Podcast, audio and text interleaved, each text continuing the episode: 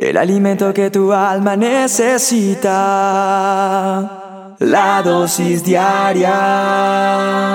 Con William Arana. Solo Dios sabe tu pasado. Solo Dios sabe lo que dicen de ti. Solo Dios sabe tu dolor. Existe un amor solo de Dios. Me duele mi corazón cuando cuando veo las noticias, cuando veo lo que sucede con las personas que logran cosas, que tienen destrezas, que tienen talentos, que logran un reconocimiento. Y usted dirá, pero ¿qué es lo que le duele, William? ¿Por qué le duele eso?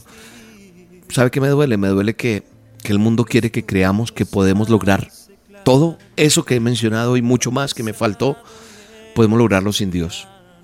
Y hay mucha gente que dice, no, yo no necesito a Dios, es mi capacidad.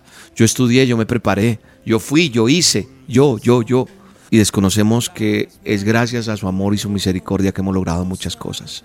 La gente está señalando hoy por hoy que su esfuerzo, su educación, su destreza, su talento, todo eso lo pueden hacer sin Dios. Y tal vez hay personas que no han conocido a Dios y han logrado cosas, pero hay unos vacíos inmensos. ¿Por qué? Porque Satanás, el enemigo, el chanclas, como usted le diga, quiere alejarte de la confianza en Dios. Él se ha propuesto que la humanidad se aleje de la confianza en Dios. Él, el adversario, el enemigo, quiere que pensemos que los éxitos significan que podemos manejar las tareas por nuestra cuenta. Pero sabe una cosa, la palabra de Dios nos dice lo contrario. Para hacer el trabajo que Dios quiere que hagamos, es necesario depender de Él. Y estoy seguro, he aprendido con la experiencia de mi vida que el trabajo, la familia, todo lo que yo hago, las actividades donde yo vivo, involucro a Dios en todo lo que hago y eso se conecta de una manera maravillosa y ahí está el propósito de Dios para mi vida. Y entonces se vuelve interesante y no monótono porque conozco gente aparentemente exitosa, pero se desafina fácilmente, se entristece fácilmente, se llena de vacíos y lo único que tienen es dinero, reconocimiento, éxito, pero no han involucrado a Dios para que no sea una cosa y lo espiritual otro. ¿Me explico? Porque el enemigo quiere engañarte, nos quiere hacer ver o creer a la sociedad que la vida se divide en dos, en la parte natural de su vida y lo otro lo espiritual. Y lo espiritual es allá, en la iglesia y no más.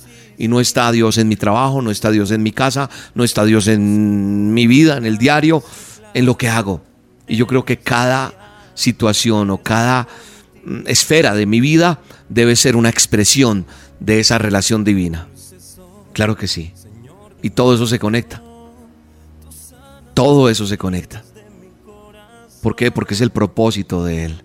La palabra de Dios me dice en Zacarías capítulo 4, verso 6 en adelante, dice que no es con ejército ni con fuerzas, sino con el Espíritu de Él, con el Espíritu de Él, con su presencia en mi vida, involucrándolo en mis cosas, voy a tener un mejor hogar, voy a tener un mejor rendimiento en mi trabajo, voy a aprender a manejar mis finanzas, voy a aprender, a tener mejores relaciones interpersonales, voy a ser una persona honesta, voy a andar con rectitud. Y estoy hablando no solamente de una oficina, estoy hablando del deporte, en lo que tú quieras. La otra vez conocí a un chico muy humilde que me dijo, William, yo voy a ser el próximo medallista olímpico en pesas. Y lo vi como al año nuevamente y sí, va muy bien. Y no se necesita solamente creerlo, sino practicarlo, pero me decía, ¿sabes por qué? Porque Dios me lo prometió y yo soy un hombre que amo a Dios y Dios está conmigo. Y es un joven. Y a mí me gustó saber que él en el deporte tiene incluido a Dios. Y eso creo que debemos hacerlo en todas las esferas de nuestra vida. Si nosotros nos apoyamos en el poder y la sabiduría que Dios tiene, pues simplemente voy a entender que no, difícilmente yo voy a fracasar, porque yo voy a buscar agradar a Dios y no voy a hacer concesiones. Es decir, voy a una canita al aire. No, soy un hijo de Dios y voy a agradarlo. Y si yo agrado a Dios, voy a agradar a los que me rodean, sea mi esposa, mis padres, mis hermanos, mi novia, mis hijos. Bueno, no sé, en el ámbito de la esfera que tú estés, sabremos dar gracias, sabremos alabar. Esto es una realidad. Si yo me desconecto, ah, Es que eso, a mí me duele cuando yo escucho a gente que dice, es que hoy sí sentí a Dios. No, hoy no lo siento. Mañana sí, es que sí lo siento. No, es todos los días. No me puedo soltar de, de esa corriente, de esa conexión, de esa fuente que me da vida y me da esperanza. Amado Dios, gracias por tu presencia. Gracias por conocerte, Señor. Y yo te pido por el poder de tu Espíritu Santo, que el empresario que me está escuchando, el artista, la mamita, el papito, el joven creativo, todas las personas, las profesiones, hoy digamos, Señor, esto que tengo me lo has entregado tú y te lo entrego para que hagas algo con esto, pero en el propósito y la voluntad que tú tienes para mi vida, Señor, que tú me lleves al propósito tuyo en el poderoso nombre de Jesús. Anhelo agradarte a ti, Señor. Anhelo honrarte con lo que yo haga, con lo que diga, como me mueva en el día de hoy, Señor, donde yo ande. Ante todo, entienda que, que quiero agradarte a ti, Señor. Y si te agrado a ti, Señor, seré un mejor ser humano. En el nombre de Jesús.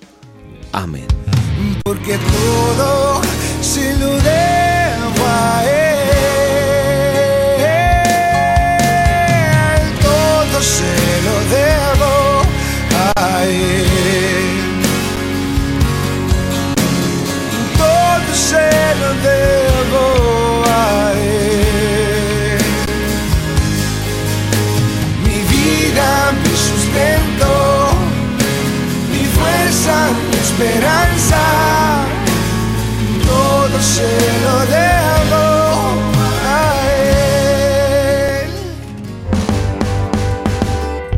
De escuchar La Dosis Diaria con William Arana, una producción de Roca Estéreo. En este mes de mayo cumplimos 15 años reafirmando tus sentidos.